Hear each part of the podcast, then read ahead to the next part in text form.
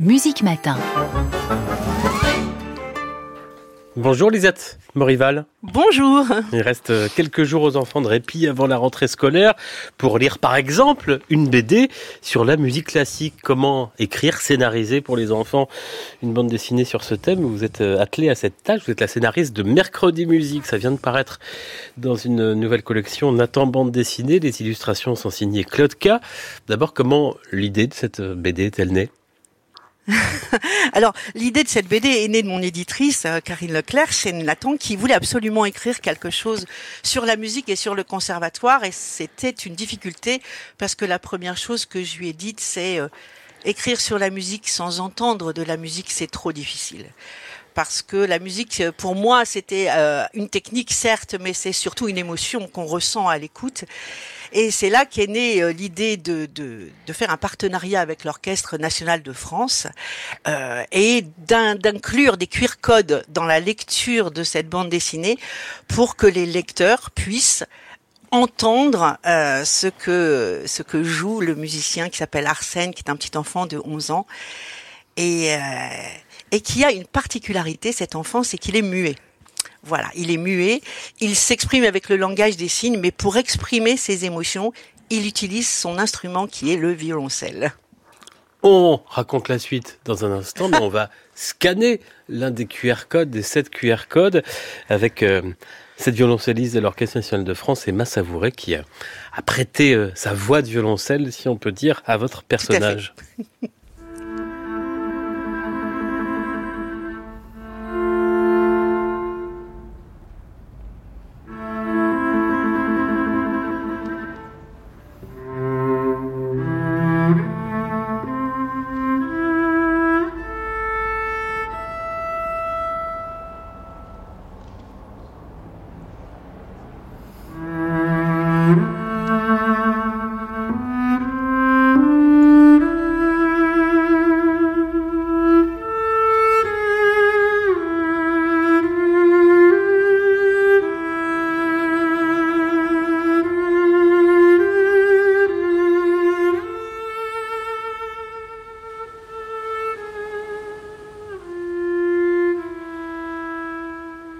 le début du chant des oiseaux, ce thème traditionnel popularisé par Pablo Casals, ici interprété par Emma Savouret. C'est donc l'une des sept musiques euh, que l'on peut euh, avoir en bonus, sept morceaux musicaux sur euh, cette bande dessinée qui sort chez Nathan, bande dessinée Mercredi Musique. Lisette Morivot, pourquoi Mercredi Musique d'ailleurs? Parce que c'est traditionnellement le jour du conservatoire. Alors, c'est un c'est un peu plus que ça, mais c'était pour évoquer le rendez-vous autour de, la musique. Quand vous avez hum, plongé dans cette histoire avec euh, Claude Cal, illustratrice, qu'est-ce que vous avez cherché à faire passer à travers euh, cette histoire d'Arsène, donc ce jeune petit euh, virtuose qui est muet? Alors deux choses. Hein. La, première qui me tenait à cœur, c'est c'est ce que je pourrais appeler la résilience, c'est-à-dire que cet enfant, il est joyeux. En, fait, c'est une vraie rencontre que j'ai eue il y a 30 ans, je dois dire, dans un couloir de conservatoire euh, à Arras où moi-même j'étudiais l'art lyrique et, euh, et j'ai croisé 30 secondes dans ma vie cet enfant qui existe, qui doit maintenant ne plus être un enfant, et qui effectivement jouait de la musique et et il avait l'air tellement heureux. Il était muet, hein, comme a dit le, directeur du conservatoire. Je, je, je n'ai jamais, je n'aurais jamais pu penser que cet enfant euh, exprimait autre chose que sa joie d'être musicien. Et ça, pour moi, c'était vraiment extrêmement important. Les valeurs de la musique me tiennent à cœur. Et euh, et j'espère que ça se, se, ressent et que ça se ressentira dans les opus à venir. Euh, la musique, tout comme le sport, l'art, est, est, quelque chose qui permet de grandir et qui permet d'être heureux.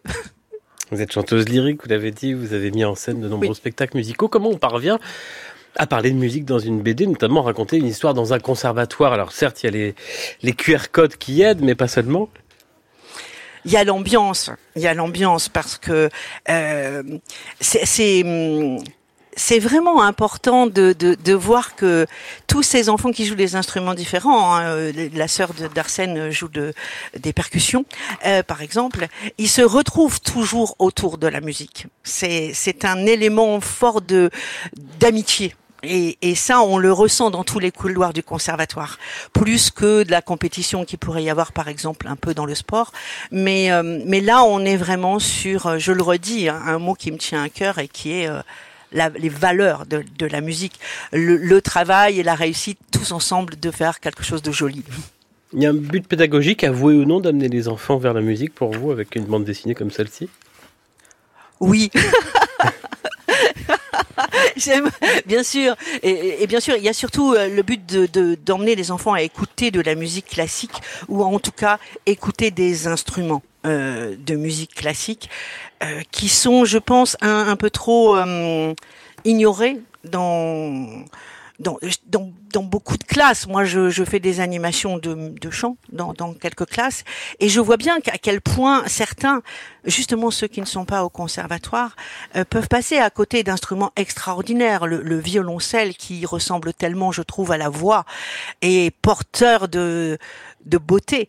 Et et les enfants ils sont sensibles quand on les quand on les met en face de ces instruments ce qui malheureusement n'est pas assez le cas.